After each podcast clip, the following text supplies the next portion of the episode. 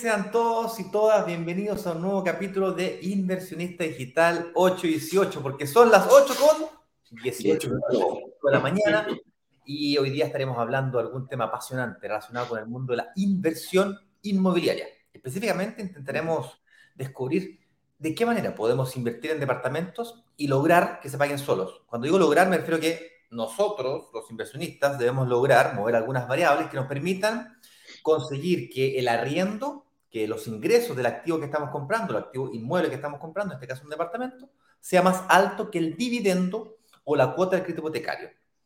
Eh, o idealmente que sea, eso como mínimo, ¿no? Eh, de ahí para arriba. Ojalá que sea mucho mayor, que cubra todos los costos eventualmente. Eh, hay alguna gente que logra un 30% mayor al arriendo que el dividendo y eso es fantástico porque eh, ahí recuperas el 100% de tu capacidad de financiamiento. De estos y de otras cosas más, así como también algunos invitados especiales, estaremos hablando el día de hoy porque hemos preparado un tema especial, don Eduardo. ¿Cómo está usted y cuál es ese tema que hemos preparado? Muy buenos días a todos. El tema que tenemos preparado para el día de hoy es, si te quedaste sin ahorro, pero quieres invertir, esto es para ti. Mucha gente no sabe lo que es ahorrar o tiene quizás distintas formas de ahorrar.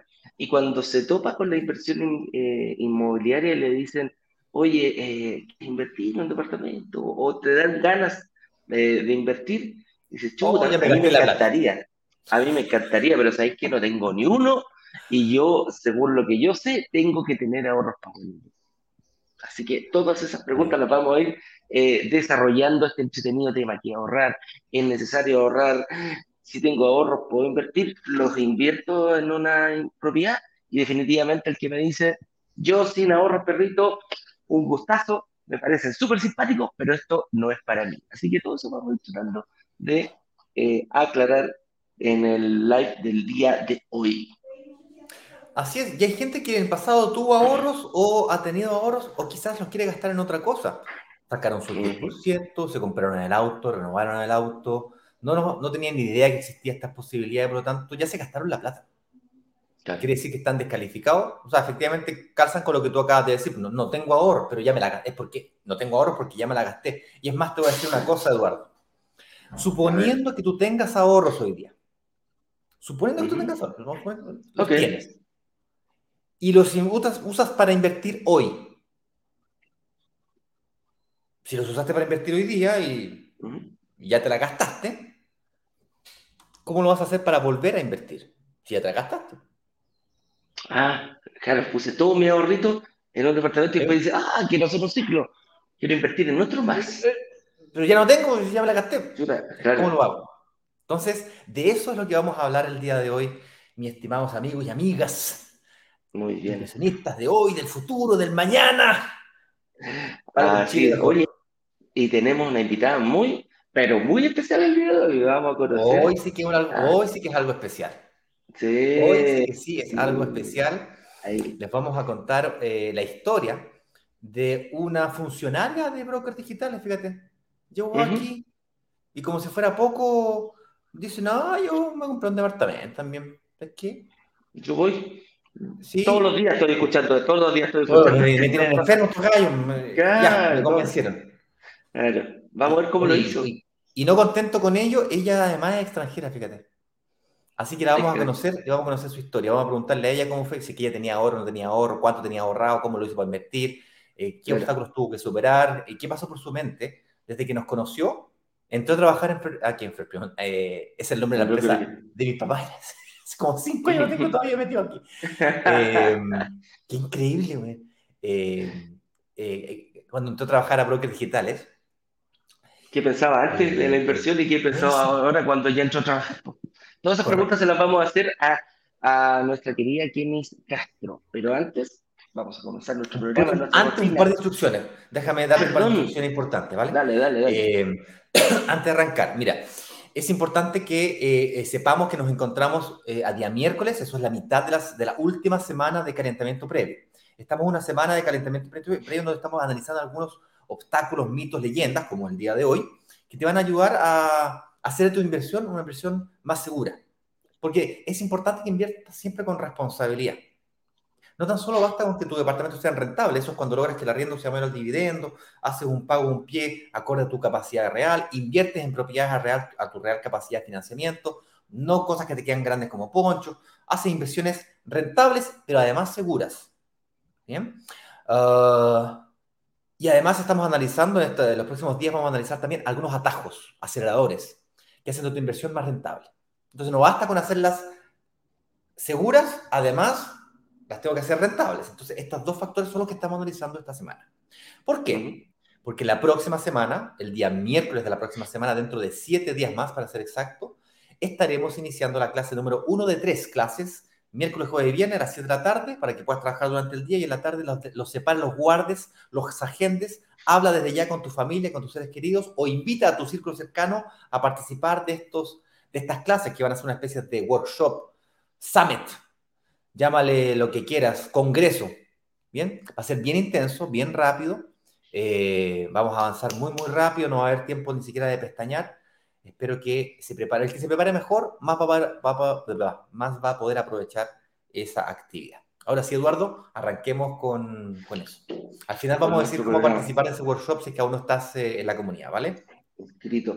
Así es. Como decimos todos los días, a todos muy bienvenidos a nuestro programa Inversionista Digital 818. Nos juntamos a conversar, a debatir de alguna forma eh, entretenida, lúdica, de cómo invertir en departamentos y lograr que se vayan solos. Todos los días tratamos algún tema referente a ello. El día de hoy nos vamos a dedicar los ahorros y querías sin ahorros, pero quieres invertir. Aquí te tenemos algunas fórmulas. Si ya te lo gastaste o todavía no lo has ahorrado, cómo eh, prepararte para ese momento. Y cuál es el objetivo que nos mantiene aquí eh, despiertos y juntos todos los días en la mañana, como lo dije antes, invertir en departamentos y lograr que se paguen solos. ¿Y en qué momento se cumple esa promesa? Cuando el arriendo empieza a superar el de Mientras esas dos variables más se alejen, mejor estarás haciendo tu trabajo. ¿Y quién logra que eso suceda? Tú.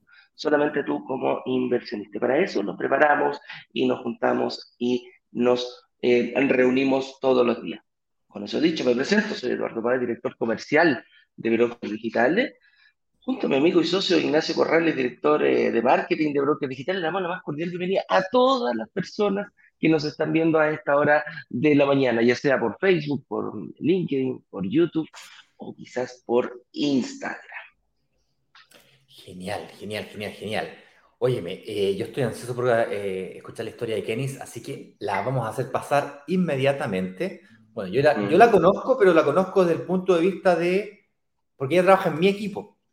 Ella, ella es community manager de brokers digitales. Ella es la que de alguna manera está cuidando de los mensajes de Instagram, que los mensajes de Messenger, que los mensajes de WhatsApp, que los mensajes de aquí, que era un trabajo que partí haciendo yo. Eh, luego tú me empezaste a ayudar y cuando tú y yo colapsamos, eh, Tengo que más a, gente. A, pedir, ayuda. ¿okay? Así es que yo la conozco, como te decía, pero conozco su historia desde el punto de vista de, eh, no sé, como, de trabajo. Como compañero de equipo, como de trabajo. Como compañero de trabajo, claro. Aparte, y esa es la que yo te voy a pedir a ti, que tú tienes un talento ahí para Vamos a la vida de las personas. Más que para meterme para averiguar. Entonces, hagamos pasar, pues, vamos, hagamos pasar a. Ya, señor director. Vamos a ver de Instagram para que la puedan escuchar. Dale, dale.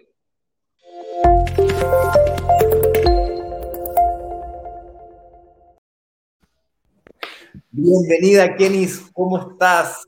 Hola, hola, buenos días. Muy, muy bien. ¿Cómo les ha ido? Muy bien. Aquí Me siento muy feliz de tenerte aquí dando un testimonial como inversionista. Qué increíble. Te felicito, me siento muy orgulloso y me encantaría verlos a todo el equipo y a toda la empresa alguna vez invirtiendo. Lo vamos a poner como requisito mínimo después de 48 meses trabajando acá, mínimo tienes que tener uno o quizás más de un departamento. Eso tiene que ser requisito básico. Ay, ay, ay. ¿Cómo estáis? Bien, bien, nerviosa, no me gusta esto de las cámaras, prefiero aquí detrás del computador. no, relájate, aquí vamos a conversar relajado, entretenido, Kenis. De partida, eh, la gente no sabe quién es, así que te voy a pedir que te presentes. ¿De dónde vienes? Eh, ¿Qué haces? ¿A qué dedica el tiempo libre? ¿Casada? ¿Soltera? Eh, edad, todo eso te lo voy a preguntar.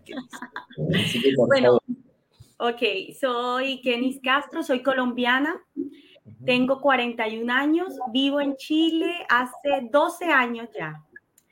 Tengo dos niños de 10 años y de 7, así que bueno, eh, soy community manager de Broker Digitales, así que bueno, contenta con este nuevo paso que di de, la inversión y, y bueno, eso en general. No, está bien. Oye, y cuéntame, ¿hace cuánto llegaste a Chile? Mira, hace 12 años. Hace 12 años llegué a Chile, vine a casarme con un chileno. Ah, pobrecita. Sí, y ya tengo dos chilombianitos. Ah, Oye, ¿qué edad tienen tus niños?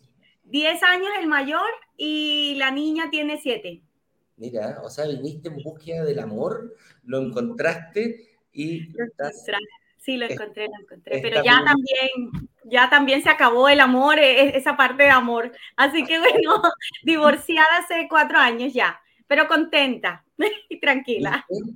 Los chilenos son medio escurrizos por ahí de repente. Oye, ¿quién es? Ah, o sea, ya ahora estás separada, eh, vives con tus hijos, así que eh, vamos, estamos bien estables ¿Y qué hacías antes tú de, de estar en brokers digitales? ¿Habías visto alguna vez visualizado este tema de la inversión inmobiliaria o no? No, sabes que no, nunca. O sea, uno yo creo que las personas como eh, normales ven esto como muy lejano, como que esto es como para gente que gana mucho, gente más estable de pronto, no sé. O sea, el desconocimiento hace que tú tengas mucho miedo a la inversión, creas que tú no lo puedes hacer. Y eso era lo que me pasaba a mí. O sea, como no manejaba ningún tipo de información inmobiliaria, pensaba que eso era algo como un sueño demasiado lejano, demasiado a largo plazo. Correcto. O sea, si, lo definimos en una palabra, según lo que tú me dijiste, lo que te detenía a no poder invertir en esto era... La falta de información, básicamente.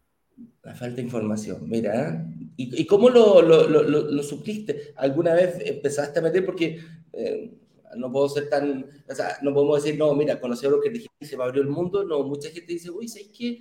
Me gustaría invertir en un departamento, quizás un dormitorio, un estudio o dos dormitorios, y te metes a una cosa y te, metes, y te empieza a llegar información. ¿Te pasó eso alguna vez antes o no? No, lo mío es así literal lo que tú habías dicho. Conocí a brokers digitales y ahí fue que ya me, me metí en este mundo. Porque es que antes no me, o sea, como que como lo veía tan lejano, ni siquiera buscaba en internet ni nada. Me meto a brokers, empiezo como a, a estudiar, a escucharlos, a estar en el workshop, en el live, todo esto. Y ahí es que veo que, hoy de pronto tengo posibilidades y cada vez más como que estudiaba, sacaba eh, cuentas, ¿será que puedo o no puedo? Y ahí fue como que me, me hizo el clic de que tengo posibilidades y yo creo que puede ser. Mira, oye, ¿y, cuánto, mm, desde el momento que empezaste a, adquirir estos conocimientos, eh, viviste algún workshop, te metiste normal, como, como, como hijo de cristiano, dice mi madre, ¿ah? como hijo de cristiano yo voy a estar calladita y me voy a meter a un workshop.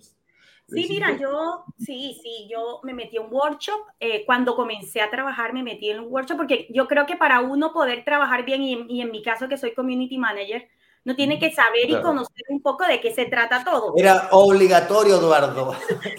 obligatorio.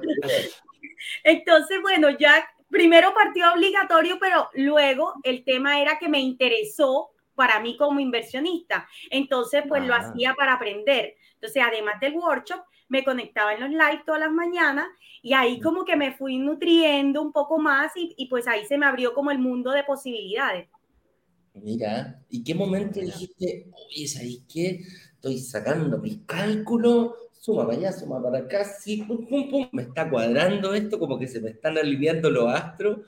¿Pediste alguna reunión de análisis previa? ¿Cómo lo hiciste? Mira, a mí me pasó, o sea, yo di clic en el proyecto de Concepción. O sea, yo como que no conozco Concepción, la verdad es que no la conozco, pero empecé a escuchar el proyecto y como que me, me gustó, me gustó mucho eh, la plusvalía proyectada que tenía, eh, todos los beneficios asociados. Y yo dije, no, este va a ser mi proyecto, pero quiero una reunión de análisis, porque bueno, de todas maneras uno a veces cree que puede, pero de pronto las cuentas no le dan. Y ahí pues enseguida la pedí, la pedí así súper ansiosa, me conecté un día antes y no, todavía no, todavía no. Así, sí, y yo pues ya estoy lista la reunión, no, todavía no. Ah, ok, mañana. Sí, mañana.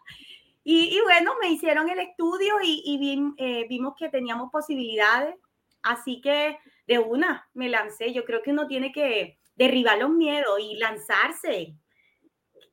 Y ponerle. Sí, sí. Oye, y tenía, junto con el, con, por ejemplo, con el tema del día de hoy, ¿tenía ya ahorro, ya tenía platita juntada? ¿Te ayudó eso a, a invertir o no tenías ni uno? Le mandaste con todo nomás. No, yo tenía algo de ahorro, pero poquito, poquito. O sea, no me alcanzaba como para, para un, una entrega inmediata, por ejemplo, para un 20% de un departamento, a mí no me alcanzaba. Por eso era que yo lo veía como, no, o sea, con este ahorro no me va a alcanzar para nada, pues, o para lo que yo quería. Entonces, pues, yo le comenté a mi analista, que fue Jorge, eh, toda la situación y, y vio que sí, con mi ahorro tenía como mayores posibilidades porque obviamente la cuota me iba a quedar menor y mi dividendo o sea, se, iba a equiparar y podía tener ahí un flujo importante. Mira, qué entrete. Oye, ¿y, a quién le contaste esto cuando, lo, cuando empezaste a, ya como entrar a tierra derecha? Eh, ¿Lo compartiste con alguien, con tu amigo, con alguna familiar? ¿Con quién compartiste? Yo justo estaba en Colombia eh, en ese momento, así que con toda mi familia, yo le dije, voy a invertir en el sur de Chile, en el sur de Chile, sí, voy al sur. Y tú conoces, no, pero no importa, es un buen proyecto, así que hagámosle. Y el día que se presentó el proyecto, ellos todos conectados y escuchando, y, oh, y todos allá como que, oye, es bueno invertir, vamos a invertir nosotros desde acá y toda la cosa. Así que no, y oye, y cuando hiciste el, el, paso de la tarjeta a la reserva, ¿qué te dijeron? ¿Celebraron? Sí, no, y lo más entretenido fue que mi equipo de marketing, o sea, yo les conté a ellos fue cuando ya pagué la reserva. Y así como que ya les dije, habemos reserva, y todos como súper emocionados. Claro, así como que, wow, qué bueno. Yo sí, ya reservé para Conce y todos como que muy contentos, así que, no, se, fue muy entretenido el tema. Están todos picados. Yo creo que todos van a invertir eh, pronto, porque todo el mundo, pues, hay que aprovechar las oportunidades. Sí, es verdad. Yo me enteré, ¿sabes cuándo, Eduardito? Cuando hicimos el cierre del carrito, el, miércoles a las de la tarde cerramos cuando hicimos el Bindis, de repente, eh. ¡pum! Se, metió la Kenny. Como que yo dije, no, no puede ser, man. ¿Pero cómo? yo, pensé que, yo pensé que me estaban haciendo bullying como habitualmente me hacen. Pero no, era verdad. Sí, sí. Oye, increíble. Oye, Kenny, ¿y cómo, lo, cómo, lo, tomaste? Que, por ejemplo, si tú le, le dijeras a otra persona, o sea, no, primero, tu estrategia, para dónde va, para dónde apunta esto, qué es lo que estás viendo y visualizando en un futuro. Mira, básicamente yo no quiero este apartamento para vivir, evidentemente es una inversión y yo quiero más o menos que en 7, 8 años, que es lo que se pronostica que eh, alcanza un punto de equilibrio, vender y, e, seguir invirtiendo, porque o sea, como que mi fin es la libertad financiera a lo largo, pero muy largo plazo. Y vivir ya de mis inversiones. Así que mi idea es comenzar con esto y ahí ir avanzando y avanzando hasta ya lograrla. Mira, que está, clarita la Kenis. Oye, ¿tu hijo, te dicen, ¿tu hijo te dicen algo con, e, con, con esto? Te, dijeron, oye, mamá, te compraste un departamento, pues ya tenemos uno. ¿Por qué te compraste otro? Sí, sí, no, no, ellos contentos, ellos contentos que pueden ir a visitar el sur y todo, pero yo no, no, tranquilo, que esto es para inversión, no para paseo, por favor. Oye, ¿qué le diría a que, que vivió el mismo proceso tuyo, con tus mismos miedos, con tus dudas, más encima siendo extranjera? ¿Qué le dirías tú a, a, a esas personas? Yo creo que para uno derribar los miedos hay que instruirse hay que dedicarle tiempo a esto y no tragar entero, porque yo lo que veo es que la mayoría de personas se quedan en el miedo y, creen lo que todos dicen, en vez de dedicarse, sacar cuenta, ver la propia eh, experiencia de los demás y todo eso. Entonces yo lo que les digo es, instruyanse, estudien, dedíquele tiempo a esto. Por lo menos, si no pueden ver el live, eh, ahora que tenemos eh, podcast, Spotify, escuchen, hagan, o sea, inviertan tiempo en esto. ¿Por qué? Porque finalmente, si tú nunca das el paso, siempre te vas a quedar aquí sin nada. Porque la mayoría de personas, el miedo hace que quieran que las condiciones sean ideales tasa de interés del 1%, eh, departamento de 1 UF. Entonces yo le digo, no, toda la vida. No, láncense, láncense, estudien y, y pues, ¿cuál, ¿qué es el peor escenario? Pues que no me aprueben el crédito hipotecario y me devuelven la plata porque tengo el bono de sesión sin contrato. Entonces, no pierdo nada. Así que pues, a lanzarse nomás. Así es. Oye, ¿y qué le diría a, a, a, tus niños? ¿Cuál es tu motivación para seguir adelante? ¿Algún mensajito para ellos o para tu familia? No, pues yo creo que uno cuando es padre le enseña a los hijos con, con las acciones. Y yo lo que les quiero que, que ellos tengan claro es que uno tiene que arriesgarse, que uno no puede quedarse quieto y por el temor o, o, o, quedarse allí sin hacer nada, ¿no? Uno se lanza y al final eso es lo que te va a dar la experiencia a ti en la vida. Entonces ese es como el principal mensaje para ellos, que no se detengan, que, lo que uno se esfuerza, ¿ah? Que no se autoeliminen, fíjate. Exacto, exactamente. Que siempre lo intenten, lo intenten. Y si no, pues bueno, la próxima. Habrá otra, ahora otra carrera, como decían, pero eso es importante, no, no autoeliminarse antes de partir, no llegar a la partida de la carrera de la maratón y dejar que todos partan y tú te quedas ahí por miedo a que, no, yo, estos son muchos kilómetros para mí. Sí, eh, Ignacio, ¿alguna otra pregunta? Cuéntanos. Oye, ¿cómo se porta la Kenny, Ignacio, en, el ver, Me gustaría saber eso. Estaba, revisando el informe de tareas, fíjate. A ver si hay alguna tarea atrasada para aprovechar de preguntarle cómo, cuándo leer. No, mentira. No, la Kenny es muy bien seca. Eh, súper rápido, responde súper rápido. Eh, no. Eh, además que tomó, tomó una responsabilidad adicional ahora, hace poquito fue aceptado por el, por el directorio de la empresa, fue aceptado, fíjate. ¿Ah, sí? Sí, que fue, fue una solicitud especial al señor director, si podía hacerlo, porque quería trabajar los fines de semana. Porque los fines de semana, todos nos gusta descansar, ¿cierto? Pero los WhatsApp siguen funcionando. O sea, la gente, desde que nació WhatsApp, compadre, que no existe fin de semana, noche, días, o sea, da lo mismo. Lo mandáis a las 11 de la noche el mensaje, tú esperas que te respondan a las 11 de la noche, no. Eso no va a pasar. Entonces, eh, ahí la gente tomó una responsabilidad adicional. Eh, yo pensé que estaba loca, pero bueno, si ella quería, está bien. Está bien. Sí, pues. Eh, no. me gustaría agradecerte, felicitarte. La verdad que eres un ejemplo, no tan solo para tu familia, tus seres queridos, sino que también aquí dentro de Brokers Digitales. Eres un ejemplo, eres líder en esto y nada, agradecerte, preguntarte si es que nos autorizas a usar tu imagen para compartirla con otras personas. No sé. Vamos a tener que firmar un papelito, ¿eh? No, claro que sí, claro que sí. Oye, antes que se me olvide, quería agradecerle a Sofi, que fue mi asesora, y, y tuvo una paciencia enorme porque cuando me mandó todos los temas, yo estaba en Colombia, no podía enviarle la información y ella súper paciente, ahí me explicó todo, así que muchas gracias a Sofi por, por todo el apoyo que me dio en, en todo este proceso.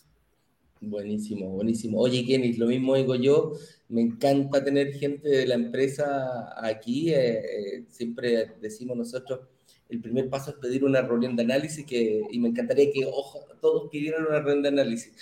Fíjate que ya otra persona del equipo me pidió una reunión de análisis para, para este workshop, así que vamos eh, sin prisa, pero sin pausa, pasito a pasito, eh, construyendo, aprendiendo, tal como lo hiciste tú, que realmente lo, lo un ejemplo, una mujer forzada, con sus dos hijos, em, extranjera, o sea, eh, le dais una buena lección a todo el mundo que nos está viendo.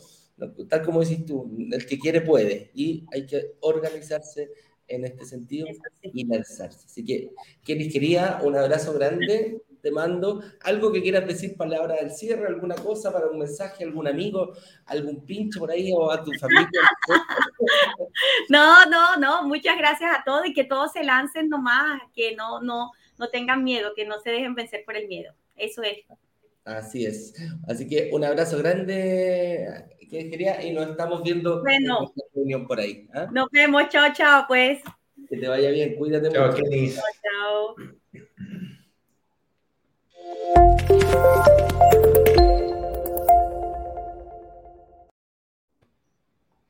Bien, me voy a volver a conectar entonces aquí a Instagram. Dame unos 30 segundos que este Instagram es medio lenteja. Ahí, solicitar unirse, enviar solicitud. Oye, que nos lanzamos a la inversión inmobiliaria. Mierda. Ya, buena, buena. También. Me gusta eso. Vamos a ver qué pasa acá. Ahí viene Ignacio. Entrando aceptame, a. Che, aceptame. Ahí va. Por ahí va, por ahí va. Dos, tres, uno. Oye, es, es como medio ralentizado. Ahí me veo. Ahora sí. Sí. Medio lenteja. Instagram se demora como un minuto. Uno, sí. uno dos minutos en, en conectarse. Oye, bueno, vamos al tema del día de hoy porque tenemos mucho que compartir y daremos posibilidad de que preguntes lo que quieras al término de estos 15 a 20 minutos de presentación, donde vamos a ir por una pequeña pauta, una línea de conversación, donde vamos a ir discutiendo, Eduardo y yo, este tema del día de hoy, que es... El tema, aquí está, aquí está. Hoy se me perdió. Aquí está. El tema del día de hoy, que es... Ahí está. Si te quedaste sin ahorros, pero quieres invertir, esto es para ti esto es lo que tienes que hacer. Y lo decíamos al principio de que eh, uno de los grandes miedos que tienen los inversionistas es, mira, yo no tengo plata. Y hay otra gente que tenía plata y se la gastó. Se cambió el auto, sacó el 10%, pagó deudas, o sacó el 10%, cambió la tele, se compró el celular, el, el iPhone no sé cuánto, el Samsung 40, y se la gastó. O la invirtió en placer. Bien, y se está disfrutando su tele. Yo me compré una lámpara, yo no puedo decir nada, yo me compré una lámpara, compadre. Cada vez que pasa por la cocina, ¡pum! prendo la lámpara.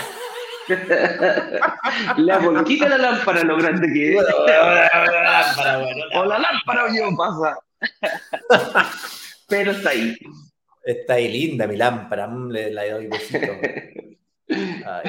Entra, entra el jardinero a la casa y le digo, mira, ¿te gusta la lámpara? Qué bonita. Hola, bienvenido, ¿qué tal la lámpara? Hola, ¿La bienvenido, ¿qué de la lámpara? Es vendedor de lámpara. No, pero eh, se, eh, nos gastamos la plata, ¿cachai? Y luego está el otro, el otro caso, que inclusive si tuvieses ahorros, o tuvieses plata, como le pasaba a la Kenis, que tenía plata, la Kenis ahora invirtió. Y se quedó sin Y pasó sus ahorros claro. para el pie.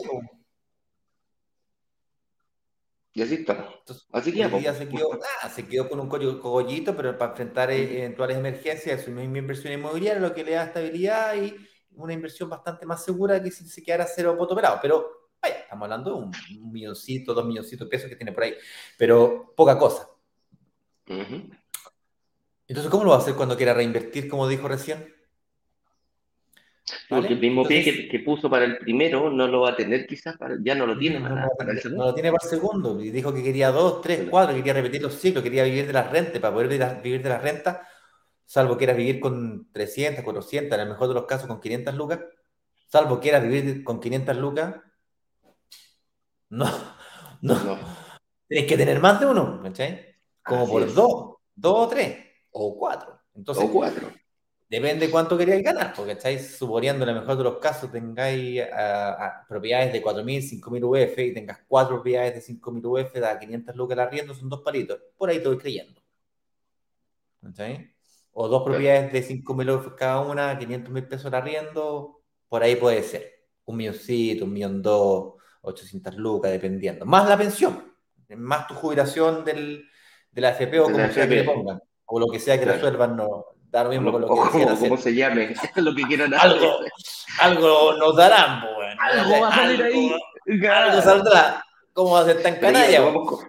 Ahí ya lo tomamos como un bonito más que eh, la principal fuente de, de pensión. Pues, esa, esa, es la gracia. Claro. Y qué, dependiendo de qué tan rápido sea yo capaz de construirme ese portfolio de inversión, antes voy a poder vivir de, la, vivir de la renta. O en el caso de la Kenny, que estábamos entrevistando recién, mientras uh -huh. más rápido construyamos ese portfolio, tampoco un portfolio de 100 propiedades, ¿cachai? Estamos hablando no. de 3, 4 propiedades, ¿ah? ahí más o menos, pero lo que sí tienen que estar pagadas. Por tanto, tienes que hacer unos ciclos, vender, como dice la Kenny, volver, ir construyendo un patrimonio de aproximadamente el equivalente a 2, 3 o 4 propiedades de 3.000 a 5.000 UF, que es más o menos lo que te daría un ingreso de eh, un millón, millón, de pesos, un millón y medio, dos millones de pesos, que ya es una, una linda pensión. Ya con eso se puede vivir bastante tranquilo. Obviamente, Así si es. ganáis 10 millones de pesos, eso puede ser una insignificancia para ti, eh, pero cada uno a su ritmo. Pero la clase media chilena, normal, gente normal, como uno, que trabaja todos los días para poder sacar, salir adelante, gana uh -huh. entre 800 lucas y dos palitos y medio, tres palitos. Ahí, ahí, por ahí estamos, ¿cachai? Entonces, eh, ese es más o menos el portfolio. No es tan lejano, o sea, tampoco es tan, tan, tan, tan, tan difícil. No, no es una utopía, no, queda, no, no, no, es pegarte un viaje a la luna y decir, ah, no, esta cuestión no, no, no, no, no, no, no, no voy a llegar. Siempre y cuando resuelva el desafío de ahorrar. Y la verdad es que ahorrar es muy difícil. Partamos para saber qué es ahorrar primero. Partamos. Definamos ahorro. ¿Qué significa? Sí, ¿qué, es, ¿qué, es, ahorrar? El, ¿Mm? ahorro, o sea, cuando cuando hablamos de ahorrar, hay, hay, distintas formas de ahorrar. Una forma de ahorrar es ir a la, ¿cómo se llama? al supermercado y comprar la oferta, que estás ahorrando plata porque estás comprando más barato.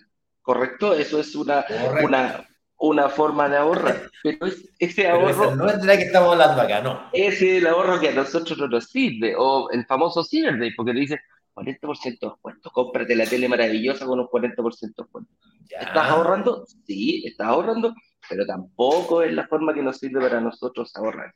Principalmente para nosotros, el ahorro que buscamos es el ahorro que tú puedes destinar de tu sueldo a dejarlo ocupando la herramienta que tú quieras, porque herramientas de ahorro hay muchísimas, pero es guardar, es separar una parte de tu sueldo pagando todo lo que tienes que pagar.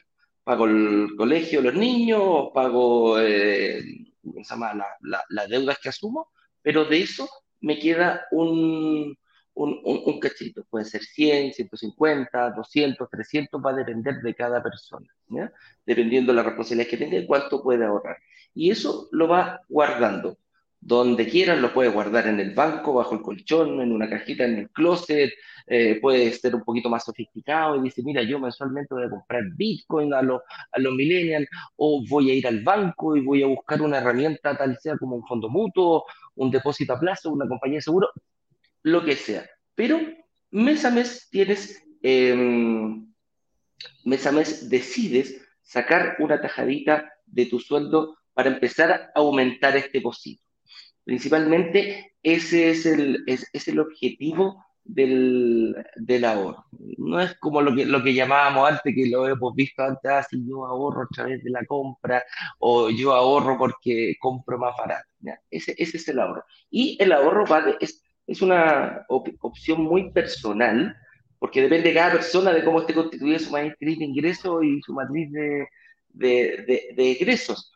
Por ejemplo, quienes tienen una alta capacidad de ahorro son de, de partida nosotros siempre hablamos los jóvenes profesionales. Una persona que viene recién terminando la universidad, por lo general vive con sus padres, eh, no tiene, estamos hablando de los 25, 24 años, 23 años por ahí, dependiendo cuando haya entrado a la universidad y qué carrera haya estudiado, pero hasta los 30 una en, Chile, no, en Chile somos tan babosos que hasta los 30 vivimos con los papás, compadre. Yo Demasiado. Me fui de, la casa de mis viejos a los 29 y a los dos años, después de separado, tuve que volver más encima, con la cola entre las piernas. Pasó, a mí me pasó algo parecido. Somos muy, los latinos somos muy. Somos muy mamones. Muy mamones. Los, en Estados Unidos y en Europa, los cabros a los 18 años. A los 18 años, afuera. Fuera, anda a estudiar, si quieres estudiar en otra ciudad, eh, empieza a, a, a arrancar con tu propia mente. Pero ese tipo de personas, cuando se encuentran que, no sé, pues imagínate, un chico pasa de, la, de, de, estudiar en la universidad y un profesional y encuentra su primer trabajo y gana, no sé, un millón de pesos, 900 lucas, un, dos millones y medio, depende del trabajo. Y dice, chuta, sigo viviendo con mis padres y tengo, no pongo ni uno, pues. No pago agua, no pago luz, no pago, sigo viviendo con ellos y uno, uno llega a las reuniones de análisis y dice, ¿cuánto puedo ahorrar? un millón, 800 luquitas, puedo, puedo hacerlo. Y nosotros, mira qué suerte, ¿ah? Bendita juventud. Eso hace rato que a uno, eso la verdad que a uno no le pasa. Y después proseguimos ya que nos cuesta ahorrar, eh, porque ya empezamos, cuando ya empieza a avanzar la edad, empezamos a tomar más responsabilidades. Eh, ya tengo que pagar arriendo, eh, quizás se me ocurrió casarme, eh, tengo que compartir los gastos con mi señora, llegaron los niños, hay que, empiezan a aumentar los gastos, hay una edad entre los 40, de los 30 hasta los, hasta los 50, que uno está asumiendo responsabilidades, por lo tanto a lo mejor eh, vas aumentando tu nivel de ingresos también, progresivamente va tomando más experiencia, va siendo un profesional más calificado también, y eh, también puede costar un poquitito ahorrar. Y después viene, eh, ya cuando empezamos a pasar los 50 años, viene la etapa en que ya los niños ojalá se hayan ido de la casa, eh, ya empiezan, o quizás siguen en tu casa, pero terminar, terminaste de pagar la universidad, ya terminaste de pagar los estudios, y te va quedando mayor poder adquisitivo y vuelves a tener una alta capacidad de ahorro. Entonces, hay que ir manejando. Eh, Pero vas perdiendo capacidad de financiamiento. Encima los, encima de los 45, cuando te empieza a empezar Correcto. empiezas a perder capacidad de financiamiento. Entonces, en cambio, el joven le pasa exactamente lo contrario. Va ganando capacidad de financiamiento a medida que se va acercando a los 30 y va manteniendo, o aún tiene una altísima capacidad de ahorro. Claro, claro. Eso, es la vida. Sí, y más encima tenía energía para hacer todo lo que se te ocurra. Más encima. más encima, más encima, son cosas que se van perdiendo. Bueno, y eso es más o menos lo que, el, el, el tipo de ahorro que nosotros buscamos. Yo no sé, Ignacio, ¿te cuesta ahorrar o para ti es...? Uh, para mí es muy difícil, compadre. Inclusive cuando logro ahorrar, ahorrar, ahorrar, ahorrar, me, me tiento y me compro lámpara, o si no me compro... Cuando con la tarjeta lista. Eh, inevitable. Eh, y ahora llevémoslo, mira, llevémoslo un poquito ya más en profundidad, más allá de eso, que cada uno va a analizar su, propio, su propia realidad. Em, esta pregunta es, es, como un poquito repetitiva. ¿Es necesario ahorrar para poder invertir?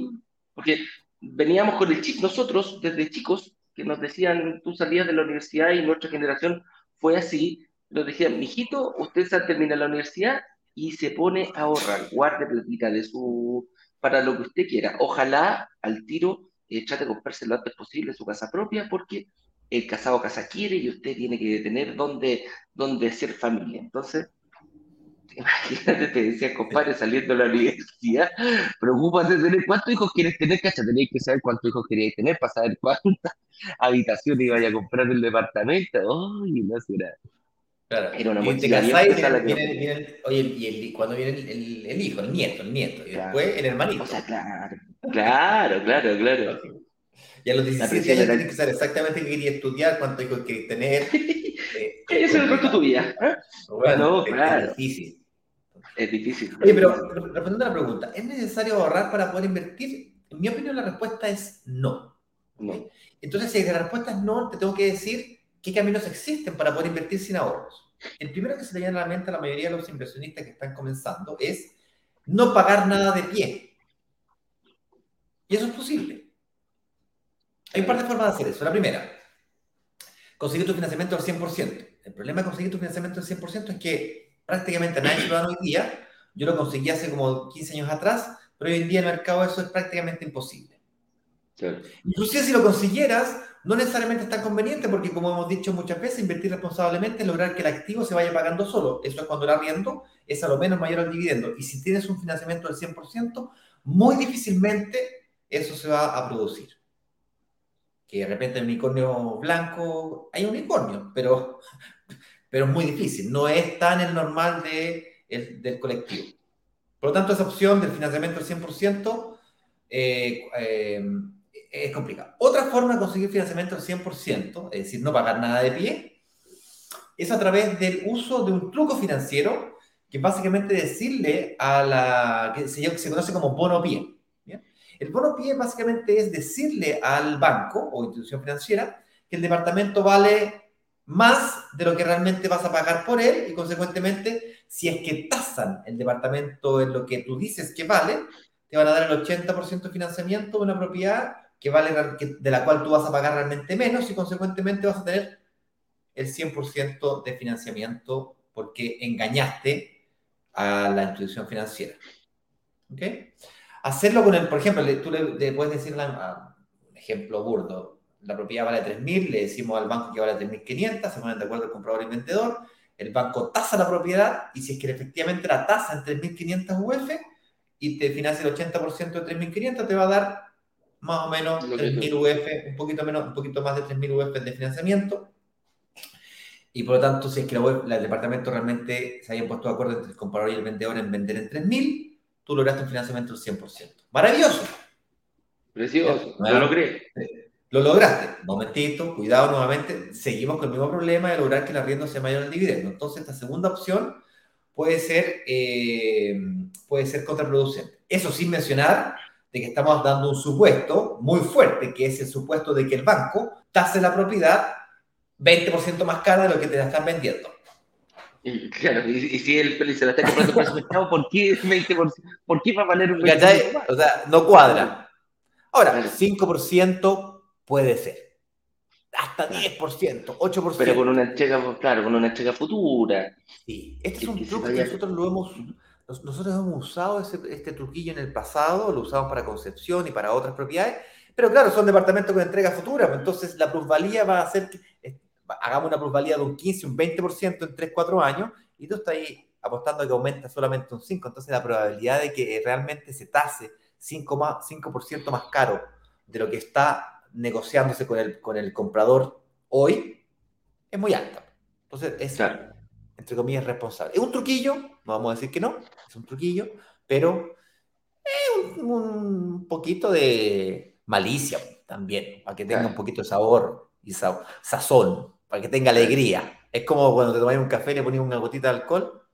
Un carajillo, como dicen los. Un carajillo, sí. Pues, no lo hace siempre, pero de cuando en cuando. Eh, un toquecito que En su justa medida, en su justa medida, bien ocupado, te da un buen sabor eh, el, famoso, esta gotita de licor.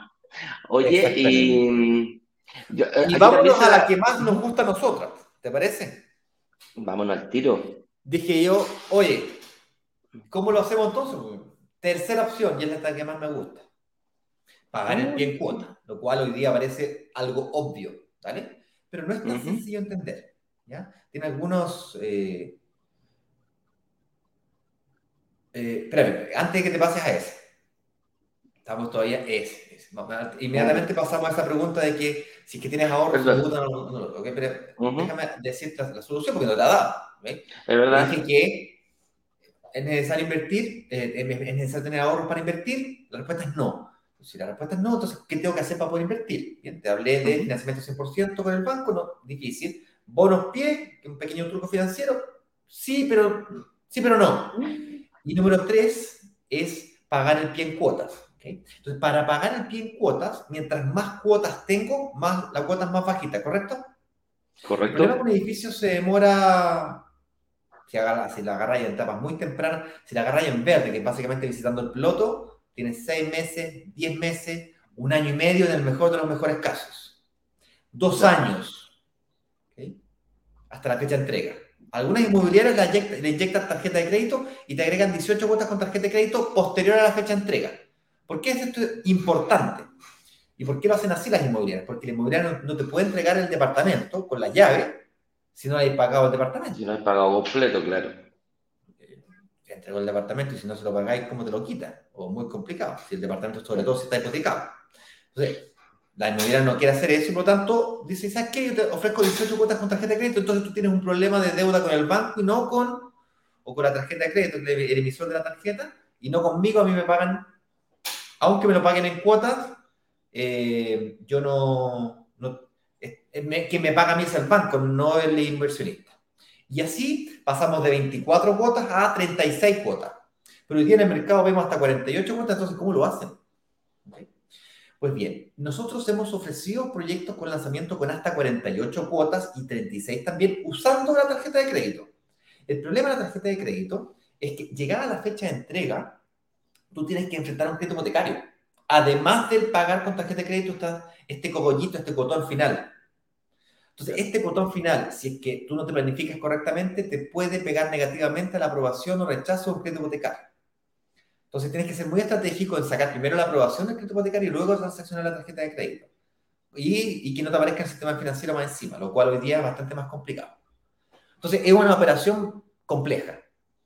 Entonces, ¿cómo lo hicimos nosotros la última vez? Y por eso que Miravalle es tan interesante y ya les adelanto que el lanzamiento que tendremos en dos semanas más, inmediatamente terminado el workshop, es un truco que vamos a usar. Y es utilizar el tiempo de construcción de proyectos de más largo aliento. Proyectos que tienen más de una torre, más de un edificio. Yo tengo tres, cuatro edificios. Por ejemplo, Miravalle tenía cuatro edificios. Entonces, el primer departamento, el primer edificio se entregaba en 24, 24 meses más. El segundo, cada ocho meses. Entonces, eh, el que viene, el próximo lanzamiento va a ser igual o muy parecido.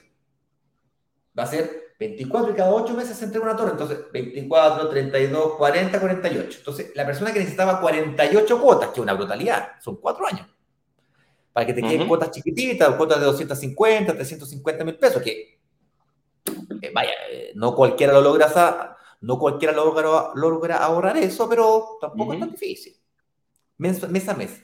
Es decir, si tienes una capacidad de ahorro de 250 mil pesos, que en este caso no es ahorro, es una capacidad de pago de pago.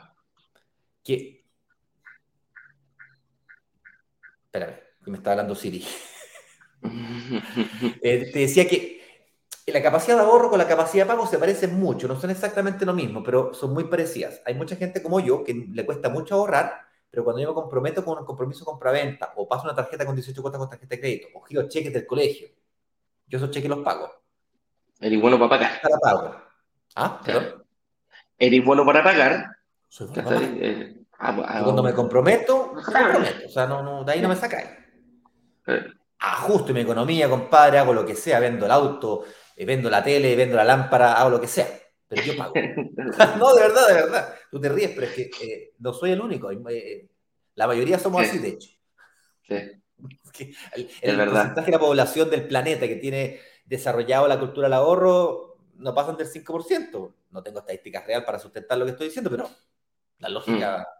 Cuesta, cuesta, cuesta no pegarle el garrotazo, cuesta no pegarle el arañazo.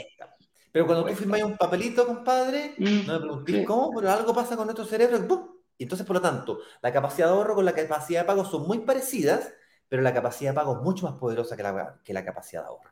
Cuando hay un compromiso igualmente. Entonces, utilizar esa capacidad de pago que tienes hoy día, y a lo mejor estás pagando un auto hoy día. Terminas de pagarlo en seis meses más. Bueno, cuando termines de pagar, si es que no renuevas el auto, esa capacidad de pago no la has perdido.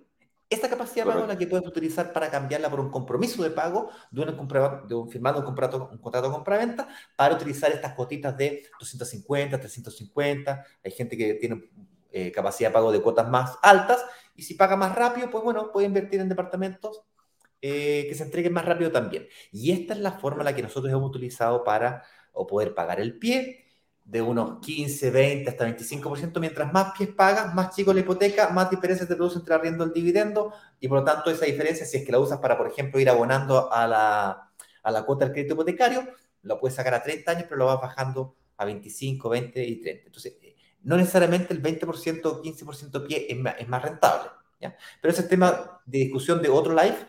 El punto que quería dejar bien claro acá es que de las tres formas que acabo de explicar, que puedes utilizar para no pagar, eh, para, no tener, para poder invertir sin tener ahorros, la más poderosa, en mi opinión, es la, la utilizar la capacidad de pago mensual, que la vas a necesitar inclusive si tuvieses ahorros, que es la siguiente pregunta, Eduardo. Si tengo ahorros, ¿los ocupo para invertir, sí o no? ¿Quieres que responda yo o la quieres responder? No, no, no, no, no. El, el, el, si yo tengo ahorro, si yo tengo un, un, independiente de la cantidad de ahorro, esto es, eh, esto es muy importante. Nosotros siempre decimos que hay que dejarse un, un colchoncito eh, para poder eh, enfrentar distintos vaivenes que te pueda traer el, el, camino.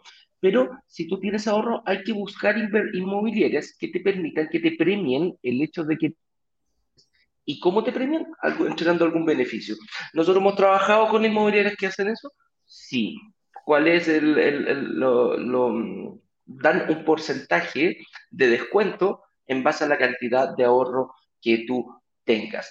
¿Hay inmobiliarias que eh, premian a la gente que tiene ahorro? Sí. ¿Hay inmobiliarias que no les interesa eh, si tú tienes ahorro y, se lo entrega al momento de invertir y, no te premian? También hay de todo tipo de inmobiliarias. Hay inmobiliarias tan grandes que me da lo mismo, entrégame un poquitito de plata ahora y si queréis me pasáis todo el resto, me vais pagando una cuota o me lo entregáis todo al momento de la entrega del departamento, arréglatelas tú, yo no necesito. Hay otros que dicen, ok, ¿sabes qué? Ven, ¿y en qué te puede beneficiar a ti? Te puede, puedes llegar a la cuota que tú tienes estimada para poder, em, para poder como, como, como, como capacidad de pago que tienes mensual. Explico, quizás yo quiero comprar un departamento a 24 cuotas y quiero hacerlo a dos años por ABC o de motivo, pero quizás la cuota me queda muy alta. Quizás me quedan 400 lucas. Y quizás yo tengo dentro de mi presupuesto, mm, me queda muy alto, yo puedo hacerlo con 200. Aquí, si tú me dices, ¿sabes qué? ¿Puedo ocupar el ahorro? Sí puedes ocupar el ahorro. Quizás entregando un pequeño monto, no sé, 3, 4, 5 millones de pesos, el monto que sea, puedes llegar a esa cuota de 200 mil pesos y juntas un poquito tu ahorro con tu capacidad de pago. Y eso te permite, te permite entrar a este mundo de la inversión inmobiliaria. Potencia tu inversión, porque te, deja dentro del presupuesto que tú tienes eh, fijado, que no te afecte tu economía familiar o tu economía personal, y a la vez te permite invertir, porque, ojo, uno dice 24 cuotas, tú dices, ah, 24 cuotas, son dos años, pues, perrito. Son cuatro años. Y, y tú ves que avanza cuando empieza, ah, chuta, esta cuestión como que avanza más lento, ¿ah? de lo que tú tienes asimilado en tu cabecita para decir, ah, 24 cuotas me da lo mismo, lo pago en dos años, dos años pasan volando, ¿cachai? Pero hay que estar los dos años y los dos años hay que estar cumpliendo y hay que estar preocupándose de algunos vaivenes que te pueden venir. Uno sabe que proyectar un, un, un, plan de vuelo largo sin ninguna turbulencia en el medio es un poquito complicado. Pero, pero esa es la forma de, de, potenciar tu inversión con ahorros. Así es. Vamos a pasar a preguntas ahora. La gente que esté en Instagram eh, puede preguntar usando el box de preguntas preferentemente porque el chat se nos pierde y la gente que está aquí en Instagram, en Instagram digo, en, en YouTube, puede preguntar. Una conclusión final es, si es que me conviene o no me conviene usar mis ahorros, si es que los tengo, es si es que lo que, lo que sea que te haga de descuento o beneficio por parte de la inmobiliaria por adelantarle el pago del pie es más rentable que lo que sea que estás ganando poniendo tu plata en el banco, en el colchón o en un fondo mutuo, un depósito de plazo, la respuesta es sí te conviene. Si eso además te puede significar un ahorro en disminución de la cuota, pues puedes potenciar aún más tu inversión inmobiliaria. De repente, en vez de comprarte un departamento, puedes eventualmente apostar a dos departamentos en vez de dar un 10, un 15, un 20% de pie, puedes dar un 30% de pie para que la diferencia entre arriendo y el dividendo te quede todavía más alta. Hay muchas fórmulas que puedes utilizar si es que tienes ahorros. Y si no tienes nada de ahorro, lo que tú necesitas es tiempo para que la cuota te quede lo más bajita posible y poder utilizar tu capacidad de ahorro mensual o capacidad de pago mensual para poder invertir.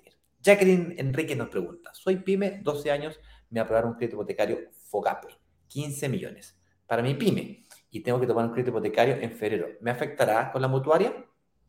Sí, afecta, porque es el, crédito FOGAPE es un crédito indirecto. Bien, es un crédito para tu pyme, muchas veces crédito para el capital de trabajo, para el capital de trabajo.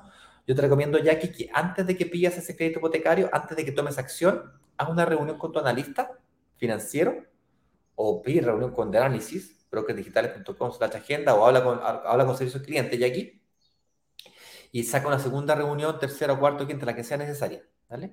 Pero no pidas el crédito sin antes evaluarte financieramente para ver cómo te afectaría, efectivamente. La Jackie, la, Jackie, siempre, bueno, la Jackie una eh, ya, cliente frecuente acá, le encanta preguntar y los ve todos los días con su familia. La Jackie se ha reunido mucho con Jorge. Así que, Jackie, eh, le voy a decir a Jorge que se contacte contigo para que vean ahí cuál es la mejor estrategia, quizás lo después de que te entreguen el departamento podría ser una, pero ahí para que los dos lleguen, para que te explique un poquitito cómo te podría pegar ese crédito FOGAPE al momento de pedir una, una, a pedir tu crédito acá ahora en, en febrero, ¿ya? Carolina Moya nos dice, buenos días, mi padre está pronto a jubilar. Felicitaciones, ya ha cumplido su época laboral a tu padre, Carolina. Tengo una duda en su caso, ¿ya? ¿Es preferible pagar un departamento pequeño al contado o invertir su ahorro solo en el pie del departamento? Eh, Carola, va a depender. Mm, sí. Muy buena pregunta. Eh, ¿Es más rentable invertir con hipoteca? Porque tú puedes, supongamos que tu papá se pueda comprar un departamento de 100 millones de pesos al contado. ¿Bien? O comprarse dos departamentos al 50% cada uno. Y vamos a suponer que a tu padre le presten el 50% de una propiedad de 100 millones de pesos. Supuesto que a esa, a esa altura del partido no siempre ocurre porque a esa edad prestan a, poquitos años, si es que prestan. No sé la edad que tenga tu padre, pero supongamos que tenga 60 o 65 años. 65 años, suponiendo que son 65 años, debe tener 64, 63. Si es que va a jubilar a los 65 años. ¿eh? Correcto. Ya, pero él necesita flujo de caja, ¿cierto? Porque él necesita vivir de las rentas. Ahora ya. Entonces la pregunta es, ¿me compro un departamento de 100 millones de pesos o dos al 50% del financiamiento, eh, pagando 50% de pie? Yo, yo, he hecho el cálculo. Y el cálculo me da que en, términos de flujo de caja me queda muy parecido. Porque son dos departamentos, entonces el, el arriendo versus el dividendo me queda muy parecido uno con el otro. La diferencia está que cuando termine el ciclo de 5 años, 7 años o 10 años de un crédito hipotecario, yo voy a haber ganado el doble de patrimonio. Yo puedo vender esos departamentos, esos dos departamentos los vendo y tengo el doble de patrimonio que si tuviese solamente un departamento. ¿Me expliqué? Entonces, respondiendo a tu pregunta, es más rentable con hipoteca, bajo el supuesto de que él tenga acceso a hipoteca, por supuesto. Correcto. Así es. Gerald Fries nos dice, eh, ¿qué pasará si por, el, por dar el 20% pie de un paraguaso la, inmobiliaria no me da ni un beneficio? ¿Me conviene pagarlo cuotas o da igual? Claramente, ahí tenéis que ver lo tuyo. Sí, yo prefiero pagarlo en cuotas para que haya el 20%, imaginémonos 100 millones de pesos. Para que haya pasar 20%, quizás tú durante el periodo empiezas a pagarlo en cuotas y algo puedes hacer con esa plata. Lo más probable puedes alguna herramienta, puedes buscar para. Sí, aunque tenga un depósito a plazo, da lo mismo. claro. Que más que, más que lo que. Si no te da ningún beneficio, te conviene. ¿Para qué se lo vaya a pasar adelantadamente? Pues, ¿cachai? Claro. Búscate una inmobiliaria que te dé algún tipo de beneficio. Eso hacemos nosotros. Y el lanzamiento que viene lo va a tener fuerte. Hay beneficio. Porque se pregunta, ¿Sabes por qué la, mayoría da beneficios? Porque la mayoría de las inmobiliarias se financia con el banco. No somos los únicos, los mismos inversionistas, no somos los únicos que nos financiamos con apalancamiento. Las inmobiliarias también, las empresas también. Las pequeñas y medianas empresas, las grandes empresas también. Se financian. ¿Ok? Eh, eh, me perdí. ¿Qué te está diciendo? Entonces, ay, me perdí. Estamos hablando del financiamiento, de cómo se financia la inmobiliaria es que me cambió la pregunta, Francisco, me perdí la pregunta anterior. Yo tampoco. tampoco. Ah, aquí está. El, el 20, si él da el 20% de un paraguaso,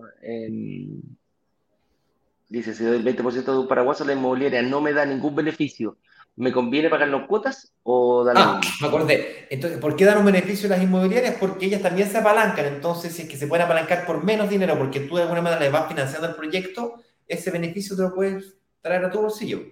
Correcto. Así de simple. no, hay que ser físico nuclear, aquí no, esto no es la bondad de la, de la buena onda. No todas las inmobiliarias. Te, voy a premiar por tener ahorros. Ok, te voy a premiar es que pásame la plata y, y yo me gasto menos y ese, ese gasto menos. Claro, es un win-win. Es un win-win, claro. Es un win-win finalmente. Siguiente pregunta, señor director, ahora sí. Cristian Aguirre dice, pregunta, invertir en el lanzamiento de Concepción a 40 meses. Una amiga corredora que no sabe que invertí eh, me ofrece un leasing. Si lo hiciera, perjudicaría al momento de ir a buscar el hipotecario Sí. Depende para qué, eh, claro, un leasing hipotecario le están ofreciendo. Leasing hipotecario, sí. Mm. Los leasing hipotecarios son extremadamente caros, primero. Eh, generalmente se usan para poder vivir en las propiedades que uno arrienda. A mí es un modelo de negocio que en lo particular no me gusta, a mí. Yo prefiero dedicar mi capacidad de pago mensual 100% a la inversión ah, y mi casa, cuando me la quiera comprar, me la quiero comprar al contado sin deuda. Así de simple. Voy a vender un, un, poquito de mi portfolio lo voy a vender, o parte importante de mi portfolio la voy a vender y me voy a comprar mi casa para el contado sin deuda. esa cuestión de leasing y aparte que el leasing, ¿para quién lo estáis ocupando? O sea, te estáis pagando un pie a 40 meses que yo también compré en la misma torre, Cristian. Eh, ¿Qué vas a hacer con ese leasing? ¿Te vas a comprar otro departamento? Eh, Pero la pregunta es si te perjudicaría, la respuesta es sí, te perjudicaría. Sí, te perjudicaría. Salvo lo hagas con una mutuaria. La, deuda. Claro. Salvo, salvo ese leasing lo hagas con una mutuaria, ahí no va a aparecer en el sistema financiero. Pero si lo sacas con un banco que sí te reporta el sistema financiero, esa deuda sí va a aparecer.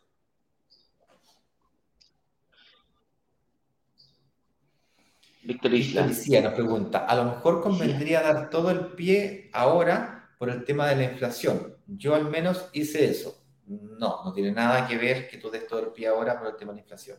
La inflación te la vas a bancar igual, porque lo que tú hiciste fue congelaste el valor de la, de la propiedad en UF. Eso quiere decir de que al pagar el pie, al contado, pagaste 20 millones de pesos al contado, pero pagaste millones de pesos. Y por lo tanto, cuando cuando llegue el momento de la escrituración, va a haber una diferencia entre el valor de la UEF que tú pagaste el pie en la firmar la promesa y el momento de la escrituración. Y lo que manda es la escritura. se le va a producir una diferencia al, a la inmobiliaria. Y esa diferencia, tú, firmaste una escritura que te comprometiste a comprar un, departamento en 3.000 UF y pagaste el 20% de 3.000 UF de hoy. Va a haber una diferencia. Que va Hay una corrección que se hace al momento de la entrega. Sí. Es una corrección pero esa es una, una corrección. Oye, en todo caso, ah, quizás eh, Víctor puede pasar el caso de que dice, ¿sabes qué? Yo no tengo idea, eh, yo quiero pasar el pie completo porque no lo quiero tener en mi cuenta corriente, porque si no me lo gasto, también es una opción. No es malo entregar eh, una, una, buena cantidad de pies, cada uno sabe dónde le aprieta el zapato. yo dejo, sí, pues dejo el pie ahí con Ignacio eh, este me llena de lámpara la casa, ¿ah? yo, se lo cuido, pero este otro se pone a comprar una cantidad de lámparas que quizás con qué cuestión va a salir. Este es lo que uno mira con oportunidad. Hay que arreglar el jardín, hay que comprar la, la pieza de visita. Para que yo vaya, por lo menos, pues. Te compré tu cama, Eduardo. Me parece, me gustó, me gustó, soy de allá. Oye, Luis Hernández nos dice, ¿hay alguna relación fácil de entender entre la UEF de la propiedad y el canon de arriendo que se podría obtener de la inversión? Buena pregunta. Eh, sí, efectivamente, sí, hay un, hay un ratio. Eh, pero sin ánimo de entrar a explicar ese ratio, porque hace años que no lo calculo, fíjate. Eh, yo hoy día utilizo un canon, nosotros acá utilizamos para propiedades de entre de unas 2.500 UF, unos eh, aproximados 300 mil pesos arriendo. Eh, más o menos eso. Entonces, si es que tú subes a el doble, a 7.000 UF, podríamos suponer arriendos de, de 600 a 700 mil pesos. ¿Sí? Eso. Pero entonces quiere decir de que cada mil UF tengo 100 mil pesos. No, no es, no es lineal, lamentablemente. Hay un ratio, pero no es exactamente lineal. Así es. Aquí tengo unas preguntitas de Instagram. Eh, Diego Molivet dice, ¿cuál sería el momento óptimo para vender el departamento que se adquiere en un primer ciclo? Eso siempre habla de, de, periodos de maduración del, del, eh, del departamento. Cinco, un ciclo, disculpa, un ciclo no lo podemos confundir con la compra de propiedad hasta que yo la vendo. El ciclo inicia cuando yo inicio el pago de la primera cuota del pie y termina cuando pago la última cuota del pie. Puedo iniciar un nuevo ciclo cuando termino la última cuota del, del, del primer departamento y comienzo con la segunda del segundo departamento, independientemente de cuando yo venda la propiedad. No es necesario comenzar a pagar el pie, venderla. La propiedad para comenzar un segundo ciclo, no. El ciclo no es a la venta de la propiedad, el ciclo es al término del pago de la última cuota del pie. ¿Me Yo puedo comprar una propiedad hoy, día al contado y mañana comienzo la, la propiedad, eh, eh, mañana comienzo el, pie de mi segunda propiedad. Hice dos ciclos. Uno que lo, lo, partí y lo terminé inmediatamente y otro que comenzó allí, mañana, que va a durar 48 meses o 24 o 36. Y luego terminé la 36 cuota, en la 38 eh, comienza la cuota número uno del tercer proyecto. Entonces, la pregunta es, ¿cuánto tiempo yo más o menos demoro para que una propiedad madure, que no tiene nada que ver con el ciclo, o quizás cambie de nombre el ciclo, ciclo de compra y venta, ¿ok? La venta de la propiedad, cuando está madura la propiedad, yo le he calculado entre 8 y 12 años. Mi última propiedad me la quedé 15 años y fue un error, la debería haber vendido al año 10 o 12. Después está la propiedad de mi mujer en San Miguel, la propiedad de mi, mujer en San Miguel la vamos a vender el próximo año. No lo tuviste nada, prácticamente. El periodo de construcción, 2017, 2018, 2019, 20. 2022 la vender. 22, 7 años. Claro. De maduración. Más o menos, se repite más o menos la, la estadística. Vamos a otra pregunta. Nos dice, hola chicos, ¿cuándo se anuncia el siguiente proyecto? Viste, ya empezamos, Nico Manuel. el viernes de la próxima semana. El viernes de la próxima semana vas a tener una claridad muy un poquito más profunda Del, proyecto. Ahora, exactamente el, nombre del proyecto, dirección, ubicación y tal, el día, de hecho está en la página, el broker digital, en la página de instrucciones, si quieres parte de la comunidad y te vas a la página de instrucciones, está la fecha del lanzamiento oficial. ¿Es esa fecha? Hacemos el lanzamiento oficial. Pues ahí decimos las características, precio, bonos, garantías, descuentos, ubicación, todo. Ahí lo, ahí lo decimos. Antes de eso, tú puedes participar del workshop e invertir donde tú queráis. O sea, aquí eh, no hay ningún problema. Les cuento, pero chiquillos, les cuento un secreto. En la clase número 3 harto adelantitos del proyecto, decimos, ¿ah?